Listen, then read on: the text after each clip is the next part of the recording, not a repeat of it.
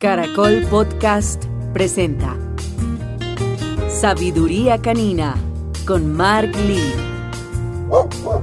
Ay, ay, ay, ay, ay, ay, ay. Llegó este episodio que para muchos se vuelve un enredo y un complique, pero sin necesidad.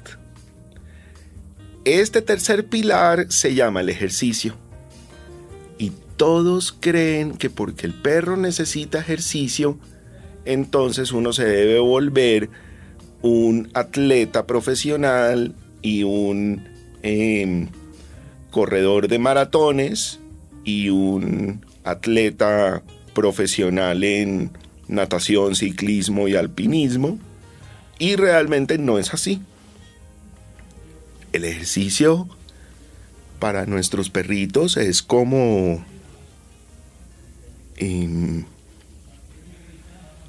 parte de esos hábitos y parte de esos parámetros que le debemos mostrar para que su vida no esté en desorden y con indisciplina.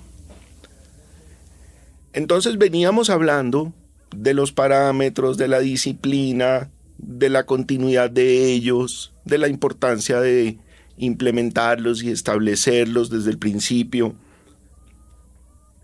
la disciplina de la continuidad con ellos es muy importante.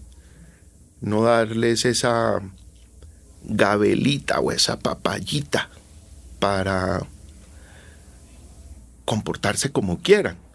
Eh, empezar a coger unos hábitos, por ejemplo, que siempre que viene el perro del vecino, entonces mi perro se alborota. Pues no. Eso puede que sea muy divertido en el momento, pero al final de la historia pues no lo es. Entonces la disciplina de eso es muy importante. Y los parámetros para implementar esa disciplina pues es súper importante. Pero el ejercicio es clave. El ejercicio es salud, el ejercicio es bienestar, el ejercicio es la manera científicamente comprobado más efectiva para reducir los niveles de ansiedad en nuestros perros. Esto no me lo estoy inventando, esto está comprobado. Se ha evidenciado que en la medida en que los estudios han permitido descubrir que existen perros más ansiosos o con un poco de lo que llamaríamos hiperactividad, que es exceso de actividad o de ganas de tener actividad, se descubre que estos perros logran tener unas altas capacidades en otros temas. Entonces, pues en una casa probablemente se vuelven locos. Pero estos perros hiperactivos y estos perros con una con un alto nivel de energía y de pronto hasta ansiosos se vuelven muy buenos acompañantes en las Fuerzas Armadas. Se vuelven muy buenos rescatistas en accidentes trágicos de naturaleza, como temblores, derrumbes, movimientos sísmicos, algunas destrucciones o explosiones a donde pueden haber personas heridas o muertas. Esos perros con ese alto nivel de actividad y con esas ganas de estar todo el tiempo activos, de pronto se vuelven muy buenos rescatistas. Se vuelven muy buenos detectando explosivos, drogas. Y esos perros de trabajo, pues no pueden ser perros pasivos, tranquilos, de pronto hasta un poquito adormilados, porque necesitamos, chácate, que tengan esa actividad y que en el momento en que les dan un comando de buscar, sale el perro disparado a buscar, a buscar lo que le encomiendan buscar. Pero ¿qué hacemos entonces con las mascotas en la casa? Porque nosotros no tenemos esas actividades para organizarles y demás. Miren que no es tan difícil es simplemente encontrar un balance entre los cinco pilares que estamos estudiando, que ustedes están aprendiendo y escuchando, generando un itinerario correcto y dependiendo del tamaño, del peso y de la edad de nuestra mascota, establecemos una jornada de ejercicio puntual. Les voy a dar unas pequeñas franjas para que entendamos. Si tenemos un perro pequeño, no importa si es de raza o no, cuando hablo pequeño quiere decir un perro por debajo de 10 kilos o hasta 10 kilos, debe tener una actividad de ejercicio. Hablemos de un promedio de 20, 25, media hora. Y si es un perro muy activo, digamos que hasta 40 o 45 minutos diarios. Ese ejercicio para, para este perro pequeño es muy sencillo. Él solamente con salir a caminar, acompañarlos a ustedes al supermercado a la tienda o a la diligencia que tienen que realizar en algún banco. Y mientras que ustedes suben y bajan de los parqueaderos y entran y salen de los centros comerciales y suben y bajan del carro y llevan al perro caminando, hace su ejercicio del día. Y miren lo fácil, ustedes no tuvieron ni que ponerse los tenis, ni la sudadera, ni los shorts, ni la camioneta, la camiseta de licra para ir a hacer esta jornada. Ustedes salieron a sus cosas y el perro estuvo con ustedes. Ah, no, pero si ustedes me van a salir ahora con el cuento que es que yo llevo a mi perro conmigo, pero me lo llevo en coche y entonces yo lo alzo porque no le gusta la escalera y no sé qué, entonces la embarramos. Así no es. Al perro hay que dejarlo caminar. Y si camina se ejercita. Y si se ejercita, entonces se calma y se relaja y está tranquilo. Si su perro ya pesa 15 o 20 kilos, entonces ya ahí necesita una jornada de ejercicio de verdad.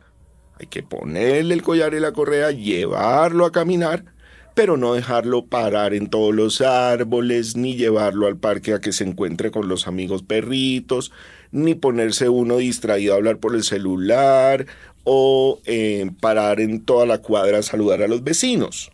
No, no, no, no. Estamos hablando de una caminata como la de un soldado. Ton, ton, ton, ton, ton, ton, ton, ton. Liderando nosotros la caminata.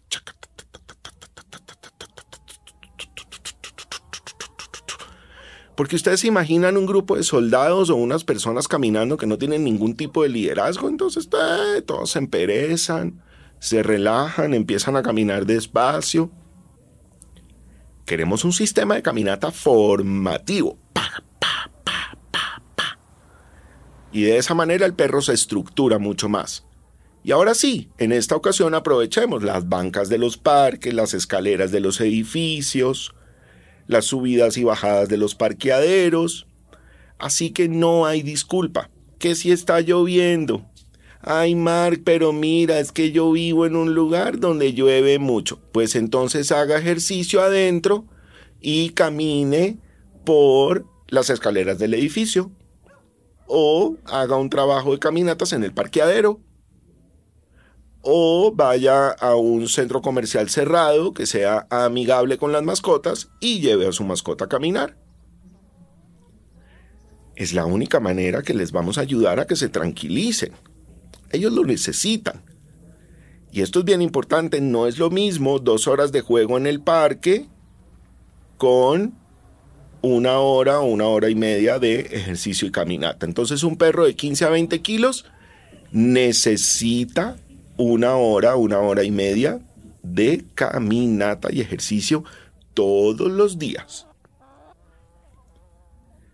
Cuando ya vamos a un perro grande, pesado, por encima de 25 kilos y hasta los 35, 40, que puede ser un perro de tamaño gigante, podemos aplicar un poco de lo que teníamos de ese perro mediano pero hay que recordarles que estos perros pues pesan mucho más, sus manos y sus patas se pueden lastimar sosteniendo este peso y empiezan ellos a pedir un poquito de manejo diferente pues porque se cansan y demás. Entonces con estos perros de tamaño gigante tengamos un poquito más de condescendencia, seamos un poco más flexibles en el tiempo, pero necesitan 40, 50, una hora para poder hacer ejercicio, mantenerse con un peso equilibrado y obviamente no sufrir en temas de salud. Mark, pero ¿y si yo salgo con mi perro y lo llevo al supermercado y allá juega con la perrita del vecino y después volvemos a la casa, ¿es suficiente? Hombre, pues yo no sé. Yo creería que le falta un poquito. Y le falta un poquito es de ese liderazgo y de pronto de esa conexión que generamos con el perro, con el collar, con la correa, con esa estructura disciplinada que nos permite eh, realmente que la mascota se enfoque y se canse. Hagan de cuenta que ustedes están en el gimnasio y si entre máquina y máquina ustedes eh, se meten a una reunión, pues se distraen. Pero si se van para el gimnasio y le meten dos horas de gimnasio al día, seguramente el resultado será maravilloso. Tener una mascota en casa implica una serie de responsabilidades que deben estar para toda la vida. No importa su tamaño, no importa su edad y obviamente no importa si es un perro de raza o no. Todos necesitan de estos cinco pilares que les estamos enseñando, que les estamos transmitiendo a través de mi sabiduría canina en este podcast, para que ustedes aprendan a educar correctamente a su mascota. Hoy con el ejercicio y mañana qué será? Nos seguimos escuchando.